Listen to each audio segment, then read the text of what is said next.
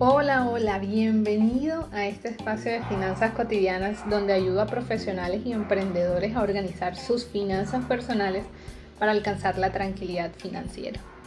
Mi nombre es Melissa Yepes, soy experta en finanzas personales y en saldo de deudas y en el episodio de hoy te quiero hablar de aquellas cosas que no nos enseñaron acerca del ahorro.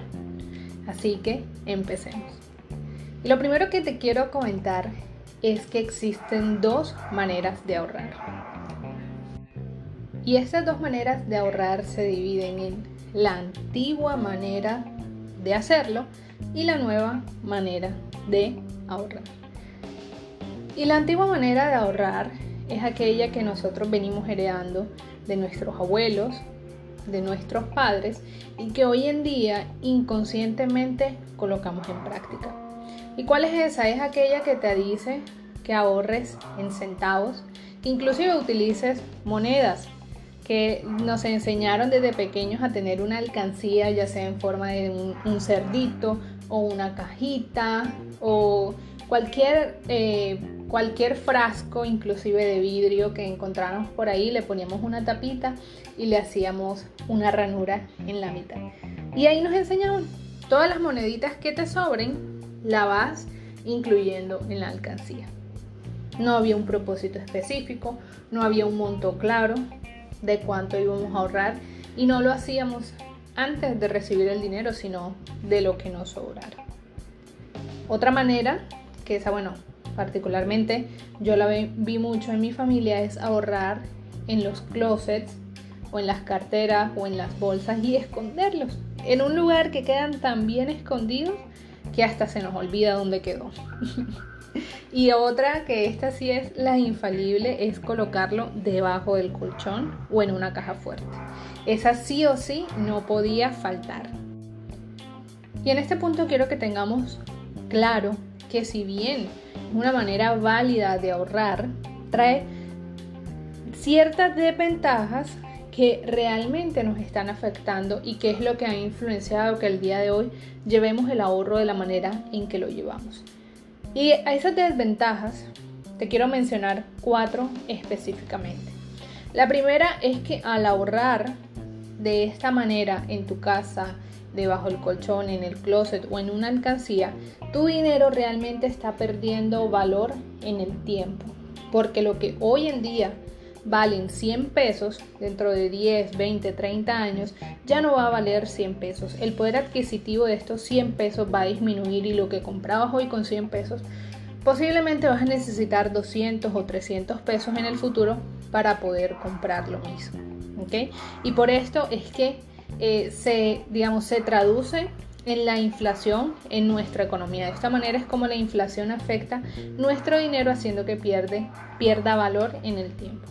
La segunda desventaja es que caemos en el autopréstamo por tener el dinero a la mano. Es decir, es muy fácil, ok, no, yo ahí tengo unos ahorritos, los tengo en el closet y voy a tomar de eso porque estoy necesitando en estos momentos para comprar X o Y cosas. La tercera desventaja son los famosos y aunque no lo creas, muy comunes robos dentro de las casas.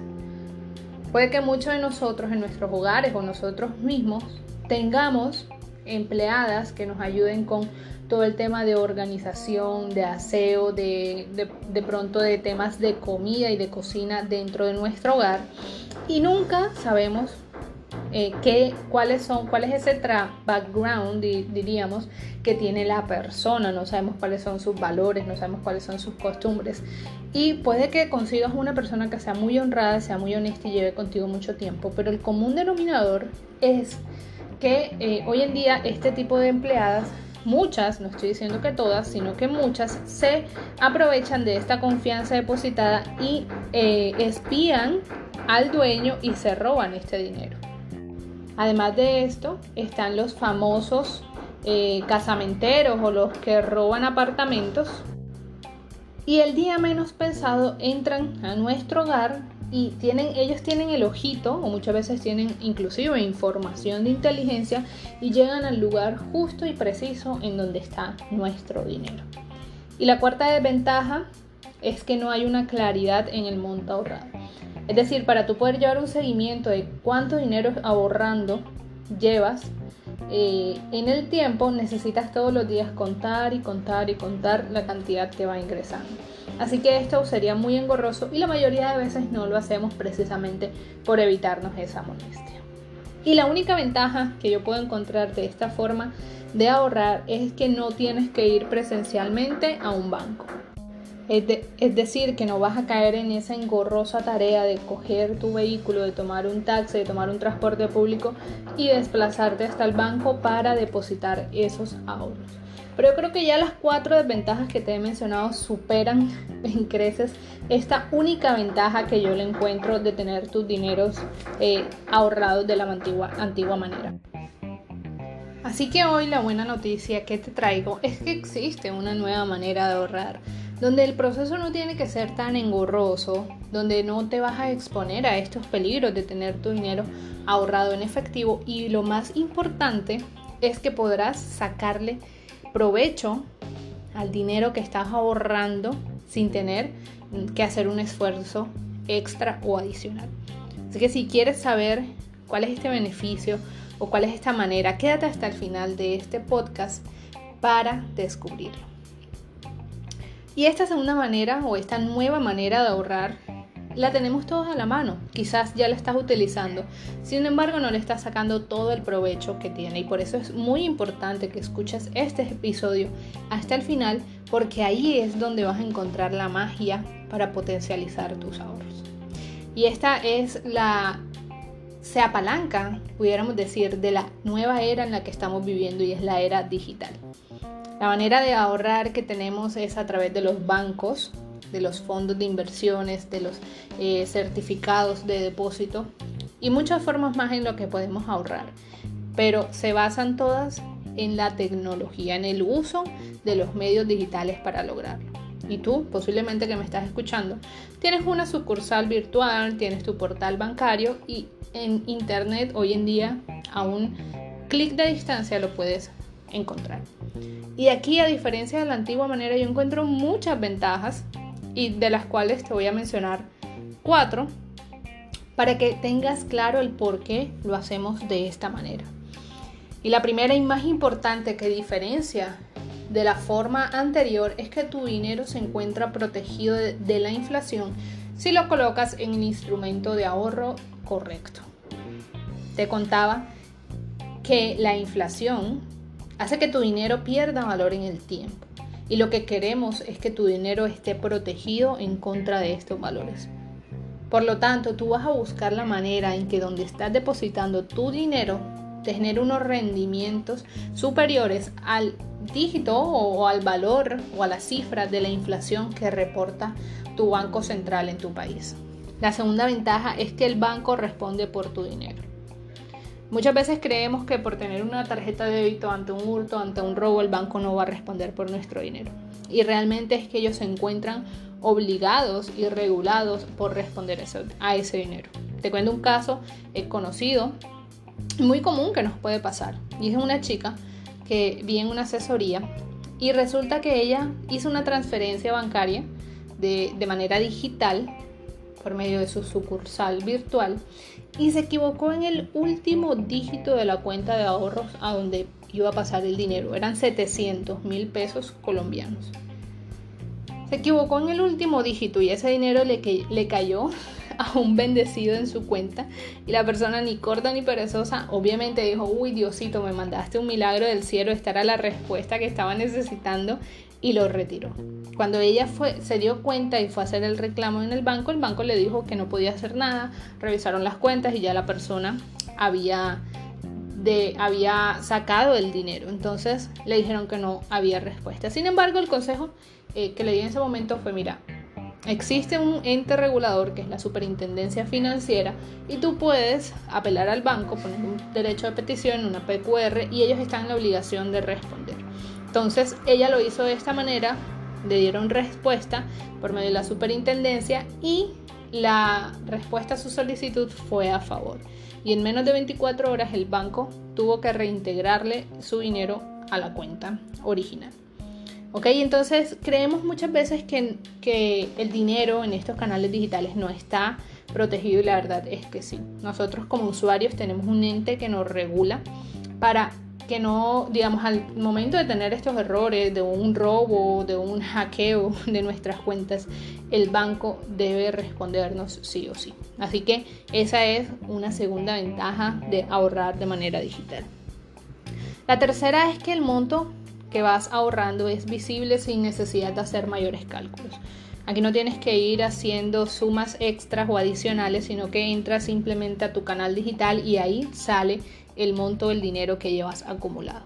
Y la cuarta ventaja es que generas una rentabilidad mayor que la inflación si utilizas un instrumento de inversión que utilice el interés compuesto. Verás, nos han enseñado también que simplemente el ahorrar es abrir una cuenta de ahorros y meter tu dinero todos los meses.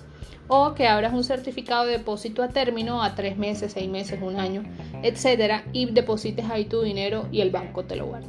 Créeme que de esa forma estás perdiendo dinero y si lo estás haciendo hasta el día de hoy, te invito a replantear esta situación. Porque estos instrumentos realmente la rentabilidad que te dan es del 1 o el 2% al año. Es decir, si divides esto y lo pasamos a meses, te va a dar un valor muy muy pequeño que el banco te está depositando a ti en términos de intereses, mientras que ellos están utilizando ese dinero todos los días haciendo inversiones, haciendo movimientos, haciendo préstamos a otras personas con tasas de interés mucho más altas, porque ese es el dinero que utilizan para prestarle a las personas en tarjetas de crédito, en préstamos personales, en créditos de vehículos e hipotecarios, y las tasas de esos créditos eh, no se bajan del 6% anual, una tarjeta de crédito que tiene el 25% anual no se baja de ahí, así que calcula. Del 25% anual que ellos prestan una tarjeta de crédito y tu dinero que lo están recibiendo y te lo están pagando a ti simplemente al 1, 1.5% anual, el máximo que da un banco, mejor dicho, súper extraordinario. ¿Cuánto se están ganando ellos por utilizar tu dinero todos los meses? Se están ganando al año casi 24 puntos de tasa de interés y eso a ellos les representa muchísimo dinero. Así que el objetivo de tener tu dinero acumulado no es simplemente tenerlo, sino que le saques provecho a ello. Así que vamos a cambiar o te invito, la invitación es que averigües por instrumentos financieros diferentes a una simple cuenta de ahorro o a un CDT y lo cambies por instrumentos que te generen una rentabilidad al año mínimo del 4% para protegerte de la inflación si estás en Colombia. ¿Ok? Hay instrumentos a los que le puedes sacar el 8, el 12%, sabiéndolos manejar, pero es posible. Así que no perdamos el tiempo y no perdamos el provecho que le podemos sacar a nuestro dinero y empecemos a utilizar estos instrumentos financieros. ¿Ok? Y la única desventaja que realmente yo, yo no le encontraría mayor desventaja a esta forma de ahorrar es que eh, algunos de estos instrumentos financieros tienes que acercarte físicamente al banco a retirar el dinero. Pero yo inclusive eso lo podría convertir en una ventaja porque eso va a evitar que tú tengas que ir y saques y te realices autopréstamos de tus mismas metas. Es decir, que ya ahí mismo te estás protegiendo de ti y estás cuidando tus ahorros de tu misma mala manera de ahorrar. Y lo más importante es que sepas qué es el interés compuesto, es decir, cómo es que estos instrumentos funcionan alrededor del interés compuesto. Y esto lo puedes aprender en mi live cotidiano más reciente que hice en mi página de Instagram, donde hablo de cómo optimizar tus ahorros por medio del interés compuesto. Es que en conclusión, te puedo decir que para utilizar la nueva manera de ahorrar, sigas las siguientes recomendaciones. Número 1. Establece objetivos de ahorros claros dependiendo de cada meta o cada sueño que quieras alcanzar. Por ejemplo, si quieres cambiar de computador y comprar uno nuevo, o adquirir un nuevo celular, televisor, pagar estudios tuyos o de tus hijos, viaje, carro, casa, etc. Establece cuáles son esos objetivos y dales un nombre a cada uno de ellos. Número 2. Ten claro cuánta cantidad de dinero necesitas para cada objetivo y anótalo justo al lado del nombre que le asignaste a tu meta. Número 3. Utiliza el interés compuesto para sacarle provecho a estos ahorros. Y número 4. Finalmente encuentra un instrumento financiero que rente un porcentaje de interés mayor que la inflación de tu país para que así los rendimientos obtenidos se acumulen y tu capital inicial lo que hará será que eventualmente se duplique con el paso del tiempo. Así que espero pongas en práctica estos cuatro puntos y compartas este episodio con aquel amigo o familiar que pueda aprovechar de mejor manera su dinero ahorrado. Recuerda seguirme en mi página de Instagram arroba finanzas cotidianas donde todos los días comparto información de valor para ayudarte a organizar tu dinero. Y nos vemos la próxima semana en un nuevo episodio, así que espero que continúes conectada. Bye bye.